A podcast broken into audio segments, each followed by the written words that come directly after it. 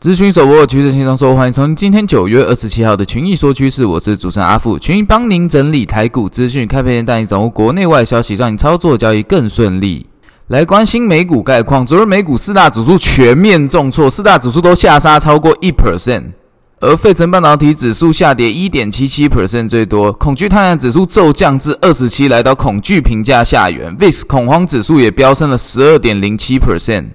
国际新闻部分，美债殖利率持续飙升，随着投资人继续考虑利率以及费的货币政策展望，美股承受了巨大的压力。另一则新闻，美国总统拜登亲临汽车工人罢工现场，并支持 UAW 加薪四十 percent 的需求。